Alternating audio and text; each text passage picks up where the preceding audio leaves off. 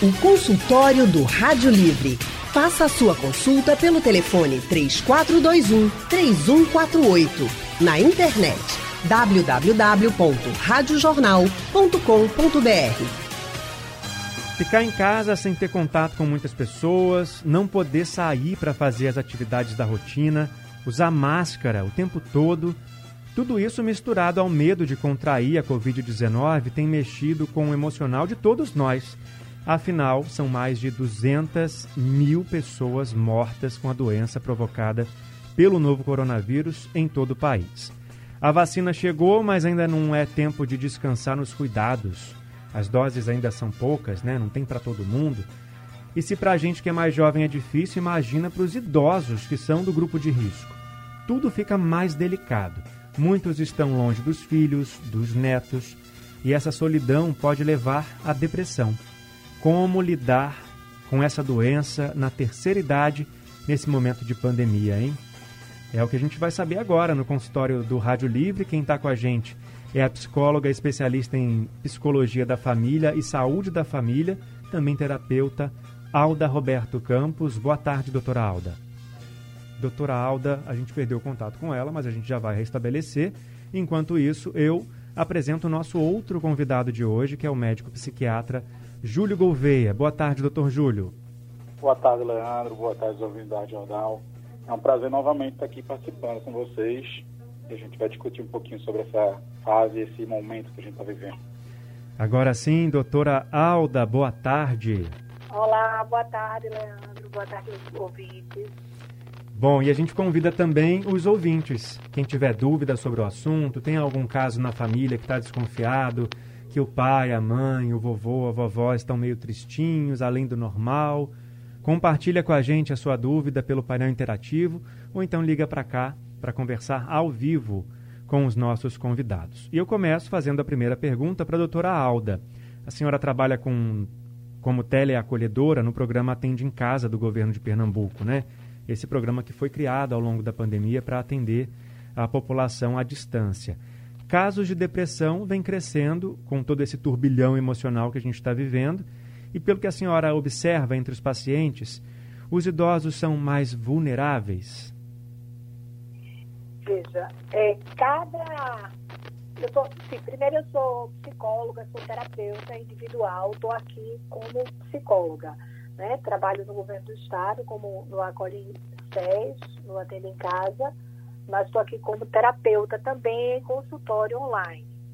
Veja só, Leandro, é, a vulnerabilidade ela varia de cada para cada fase. Né? Às vezes eu posso dizer que eles estão mais vulneráveis ou menos vulneráveis. Existe uma vulnerabilidade importante quando se trata de pessoas idosas. Né? E nesse momento agora, com a questão da pandemia, isso também traz uma mobilização diferente por ser identificado como grupo de risco, pela gravidade da doença, é? então traz alguns, algumas particularidades que são importantes de serem pensadas. Uma Doutora, coisa que é importante de fazer a do... diferença é tristeza e depressão, que são uhum. coisas diferentes. Doutora, antes da senhora continuar explicando as diferenças entre tristeza e depressão, eu vou pedir mais um minutinho para a gente resolver um problema que está trazendo ruído para a nossa comunicação e que pode atrapalhar os ouvintes a entenderem a explicação que a senhora vai passar aqui no ar para a gente.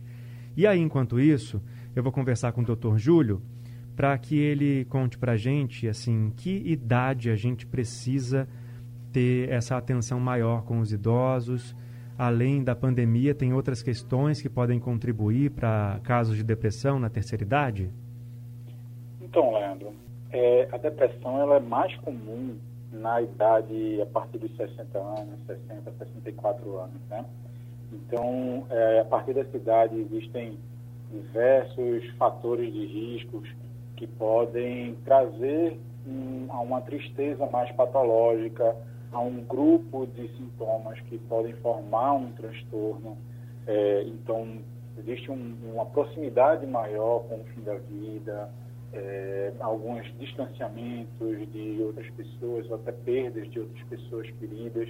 Então, nessa fase, é muito comum a gente se deparar com esses quadros, né? mas a gente precisa saber para onde está indo, porque também é um momento de maiores doenças né, durante a vida, então doenças crônicas podem surgir nessa fase. Então, ficar, prestar atenção aos, aos quadros clínicos que podem fazer, podem trazer depressão ou transtornos de humor secundário a esses quadros clínicos e olhar para essas pessoas que estão do nosso lado, né, que estão agora talvez mais isoladas, né, por conta da pandemia, é, para tentar diferenciar se aquilo dali é uma tristeza, né, que é, pode estar tá passando por um luto, ou se é uma coisa mais patológica. Qual é a diferença disso tudo?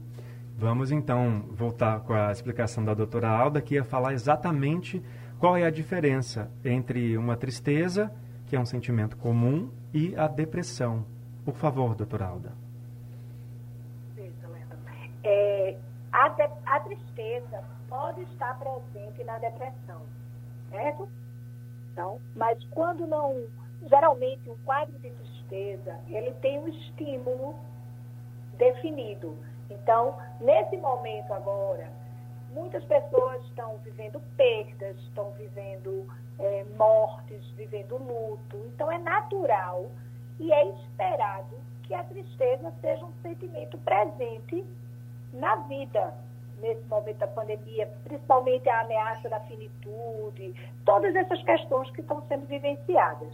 A depressão, ela é uma doença, um quadro patológico que vai ser desenvolvido com vários sintomas, mudanças abruptas de comportamento, a pessoa que, que é mais comunicativa, muito alegre, de repente ela vai começar a se isolar, um aumento de irritabilidade, dificuldades no sono, e aí ou dormindo demais ou com insônia. Né? Então, os extremos são coisas que precisam ser mais observadas, mais olhadas nesse período para poder fazer uma identificação mesmo do que é um quadro depressivo.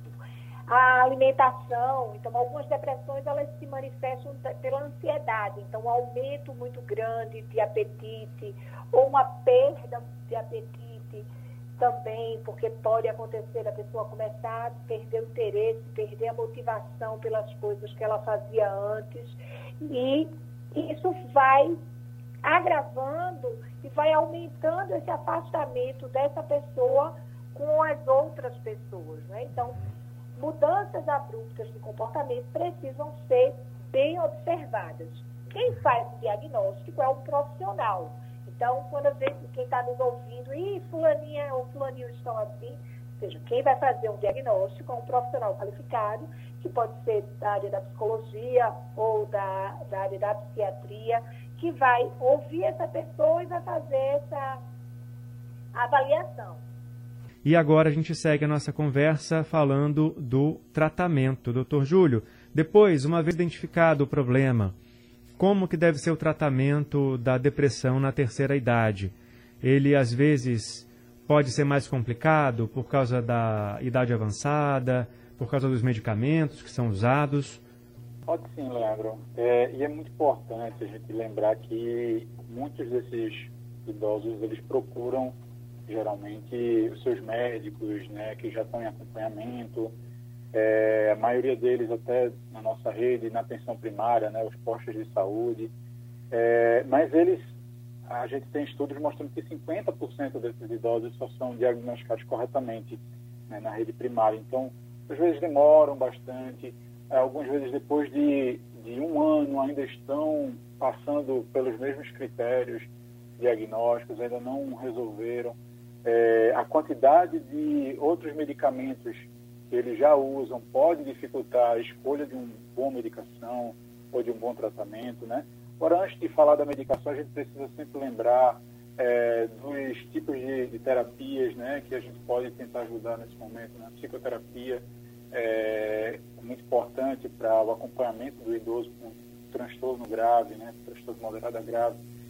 É, e aí sim, quando a gente precisa de uma medicação, é, a gente precisa também diferenciar se esse transtorno é apenas um transtorno, apenas no modo de falar, mas se é um transtorno depressivo de um polo só, ou se é um transtorno depressivo de dois polos. A gente também tem outra categoria, né? De depressão. Quando a gente fala depressão de uma forma genérica, a gente pensa só aquela tristeza, mas também existem tipos de depressão em que varia entre momentos de maior alegria, alegria muito grande, muito, muita energia, ou se isso também, quando a gente é, nota, muitas pessoas podem trazer essa queixa de não estar tá lembrando muito, né? Muito, é, é muito frequente nessa faixa etária que a depressão tem um envolvimento cognitivo muito grande, um envolvimento da atenção, né? Eles vão começar a dizer que não estão lembrando das coisas. Então, a gente chama uma, uma uma característica clínica, né, que a gente chama de pseudodemência, uma demência meio falsa, pseudodemência depressiva, em que vai ver um envolvimento muito grande da atenção, da cognição, e a pessoa não consegue lembrar muito bem, né, das coisas que está fazendo, e algumas vezes fica achando que ah, tem que diferenciar, né, se isso não é uma demência ou se isso é relacionado a esses, esses sintomas de humor. E aí sim entrar na, nas medicações que podem ajudar né, o tratamento. A gente precisa sempre lembrar de que é, muitos casos precisa sim da medicação, né, medicação por um tempo, não é a vida toda também, né, geralmente é por um tempo que a gente faz, seis meses a um ano para um tratamento. E lembrar também sempre das medicações que podem causar efeitos colaterais. No idoso a gente vê muita sensibilidade a efeitos ruins que a medicação pode fazer. Né? Então, algumas medicações podem trazer algumas dificuldades a mais para o idoso do que para o adulto. Então, a gente já percebeu que pode ser mais complicado um tratamento na terceira idade, né, contra a depressão, usando os medicamentos e o melhor seria a prevenção mesmo, né? Mas antes de falar da prevenção, eh, a gente vai conversar com o Jailson, ouvinte que ligou para cá para participar do nosso consultório ele é do bairro do Curado. Oi, Jailson, boa tarde. Boa tarde. É sobre um colega meu que ele tem mais ou menos 155 anos para 63 anos. Ele trabalhava numa loja e de repente aconteceu um problema de depressão dele, de depressão nele segundo a família. Ele faz um ano que não volta a trabalhar nessa loja aqui. Ele é, ele é professor, vende livros, mas não rodou mais. O que é que pode ter causado isso? Eu não sei. Mas que ele era ativo, era. Aí, não entendo muito da área, eu não sou leigo. Aí, o, o medicamento, se ele estiver tomando a medicação pode demorar a fazer esse efeito, demorar um ano, assim, mais ou menos, uhum. ou ele, se ele não tomar, aí não vai resolver quase nada. Se ele estiver tomando, uhum. resolve rápido, rápido. Como é isso? Sabe me explicar, doutor? Vamos passar aqui então para os doutores. Obrigado, viu, Jailson, pela sua participação.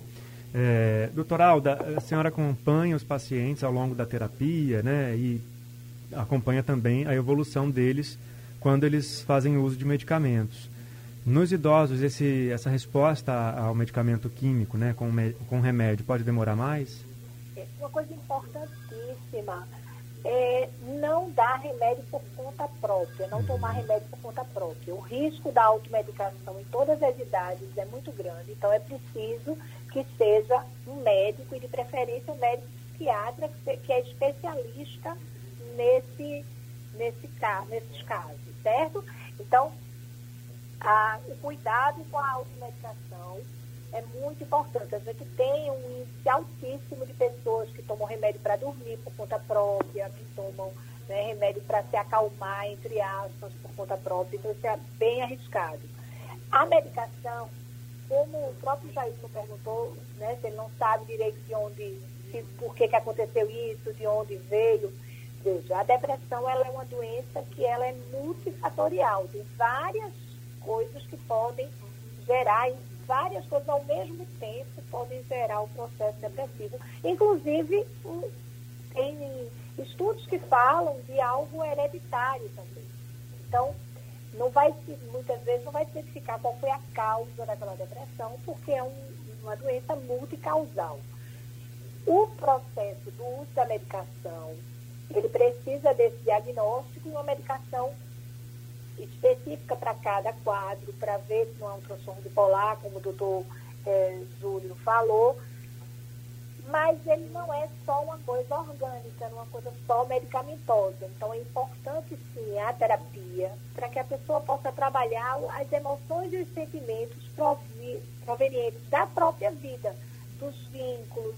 A gente vive num sistema né, capitalista que fala muito da produção. Então, geralmente na terceira idade a pessoa vai tendo um desinvestimento nesse ritmo, muitos se aposentam e aí se não tem um cuidado com esse tempo, com essa forma diferente né, de ritmo de vida, pode causar esse processo de adoecimento, pode contribuir para esse processo de adoecimento. Uhum. Um outro sinal importante, é, Leandro, é o, a síndrome do ninho vazio.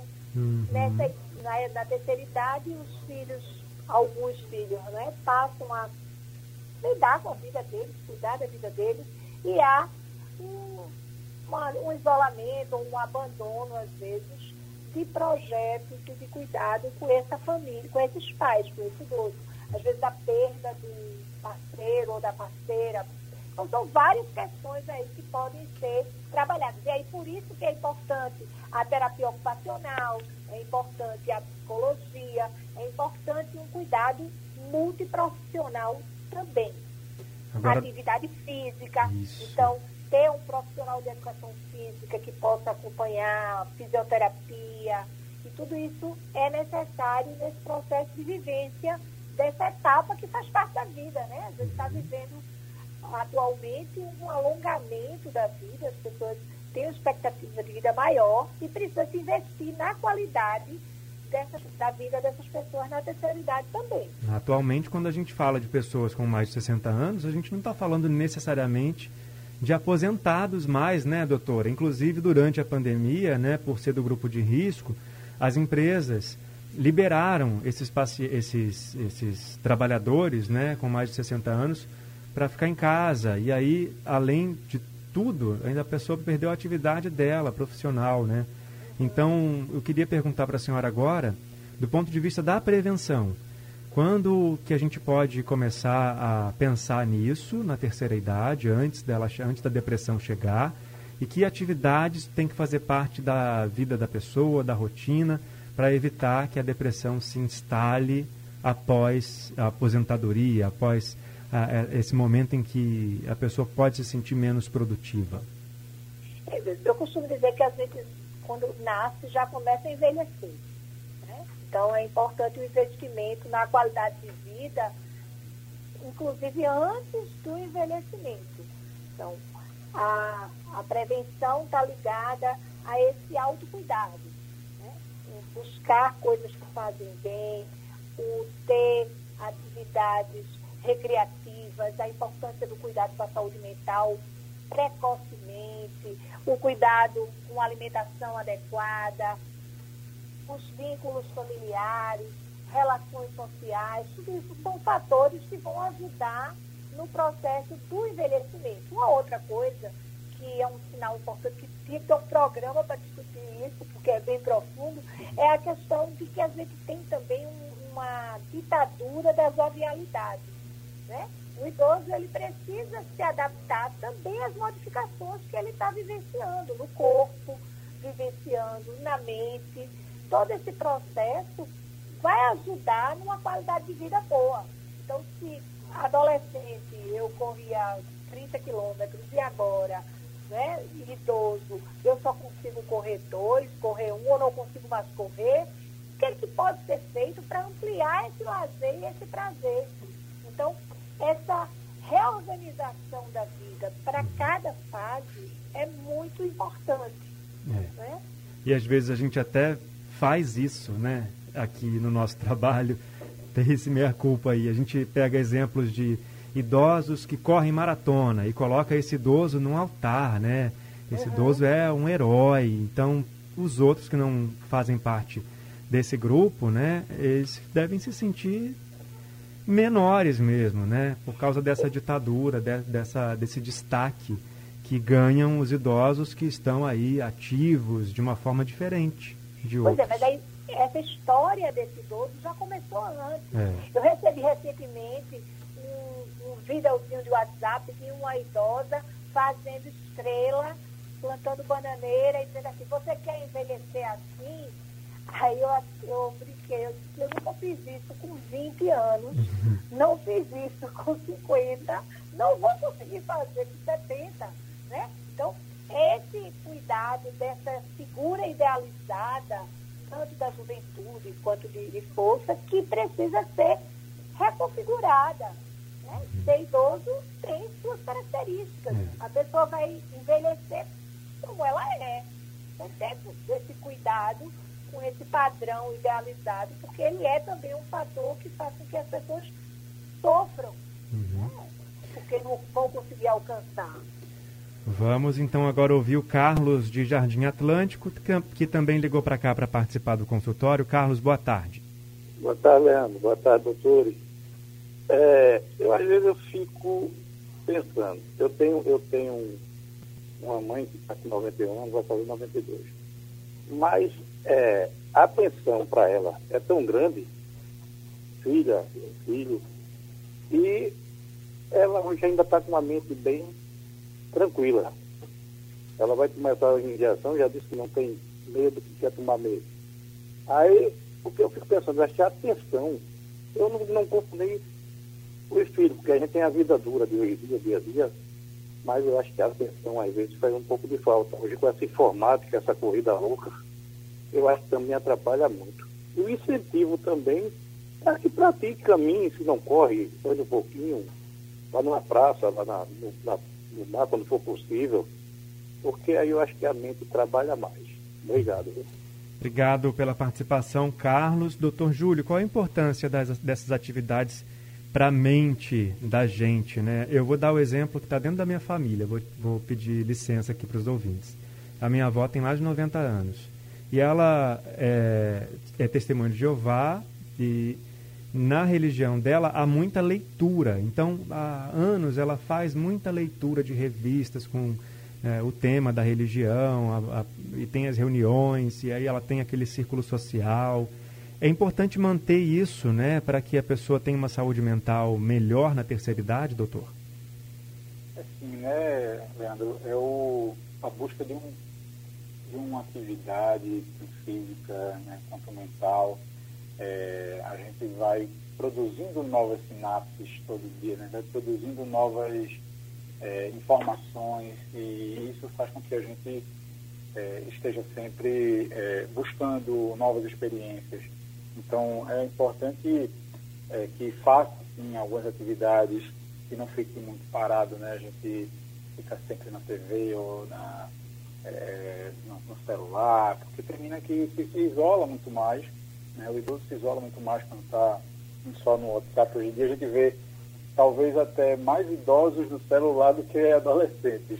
A gente vê numa mesa assim, tem, muitas vezes estão mais é, é, olhando né, o WhatsApp, então termina não socializando muito, isso faz com que faz maior, causa maior isolamento, né?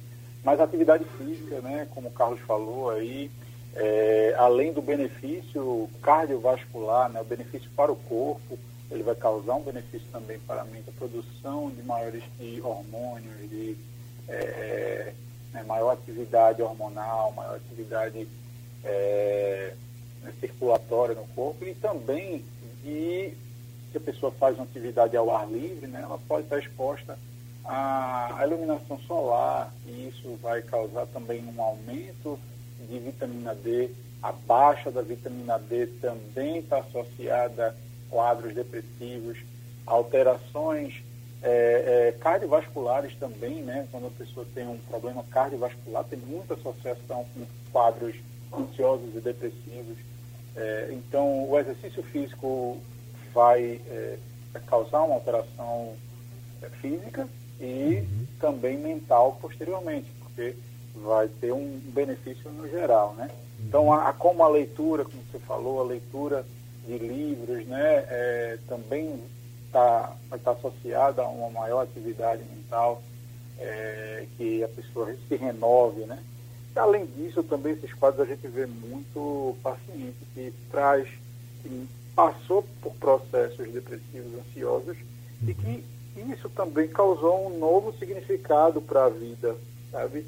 É, muitas vezes a gente olha para a ansiedade, a depressão como inimigos, né? Como aquelas coisas que, que é, tem que ser evitada, claro, é, tem seu risco, claro, mas muitos pacientes trazem que esse momento foi construtor para a vida dele, foi um momento que ele pôde olhar a vida de outro jeito, ele pôde conhecer coisas novas, né? Eu tenho é, alguns pacientes que vão para a parte da religião depois que passam por quadros desses e encontram a religiosidade, a espiritualidade depois que passam por isso, né? Então, buscam um propósito de vida depois desse processo. Então, sim, os, o exercício físico, a atividade é, de leitura, atividade social, tudo isso vai contribuir de forma preventiva para esse, esses quadros né, de alterações de humor.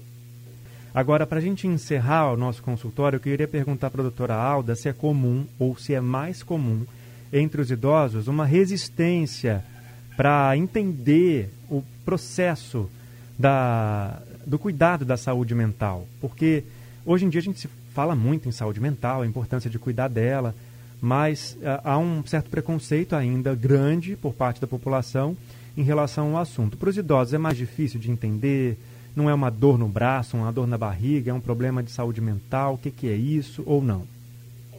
Alguns, alguns idosos, eles já tinham um quadro anterior né, a, a chegar na terceira idade.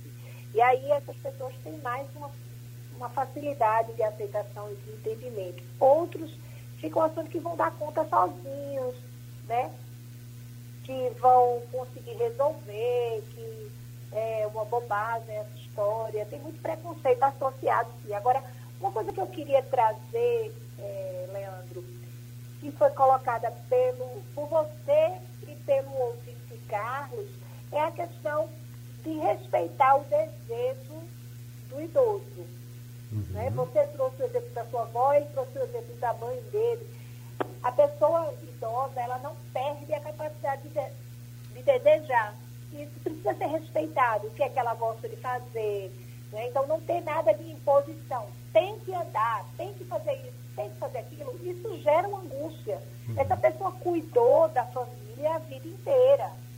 Né? Então, agora, na terceira idade, é a hora dela ter um, retorno desse cuidado, mas não se perde o respeito pelo desejo dela. Então, algumas pessoas vão topar ir para um atendimento psicoterápico, outros não têm mais resistência, mas precisa ser compreendido como uma forma de cuidar, uhum. entende? De acolher o desejo, de acolher a, as vontades também dessa pessoa, da escuta, né? Às vezes a pressa faz com que você queira que o outro corresponda imediatamente. Bota o prato do idoso para ele comer, coma logo, está na hora Trata de como incapaz, né? trata muito acelerado. E aí é importante respeitar esse ritmo. Uhum. Ouvir, quer comer agora, quer comer daqui a pouco, né? E aí vai é, ajudando essa pessoa a entender essa necessidade de um cuidado especializado. Certo. Doutor Júlio, queria pedir para o senhor encerrar dizendo para a gente como que a participação da família pode ser importante na prevenção e durante o tratamento de uma depressão na terceira idade. Que ótimo lembrar disso, Leandro. É, a gente precisa lembrar que na depressão, nessa, nessa época, é, a tristeza não é o principal sintoma, né? Então, muitas vezes os idosos não estão dispostos a falar sobre os sentimentos, não querem falar é, sobre o que está sentindo. E é, as, essas queixas principais podem vir, como você falou, dessas dores, né? Muita dor, está sentindo uma dor aqui, uma dor ali que não melhora, ou a queixa cognitiva de não lembrar, não está conseguindo lembrar das, questões, das coisas. Então, muita atenção para a família, para aqueles idosos também que ficam muito quietos, que perdem interesse pelo que antes gostavam, fica mais apático, né? aquela insensibilidade, indiferença quanto às, às coisas do dia a dia. Então, é, são esses, esses principais sintomas que precisam ter atenção, né? Isolamento, é, não querer fazer as coisas é, do dia a dia, as, as atividades rotineiras.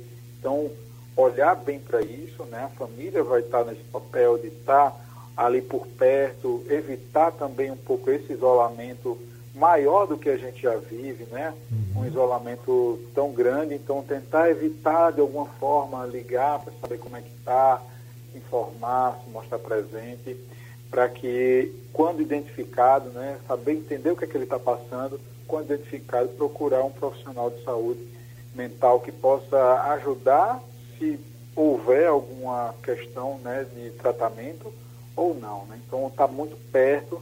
Também lembrar, principalmente nesse momento, dos pacientes que foram, que passaram por hospitalização recente, né? Uhum. Então, muita gente que está vindo aí de quadros é, de internamento por conta do Covid ou até por outras questões, né?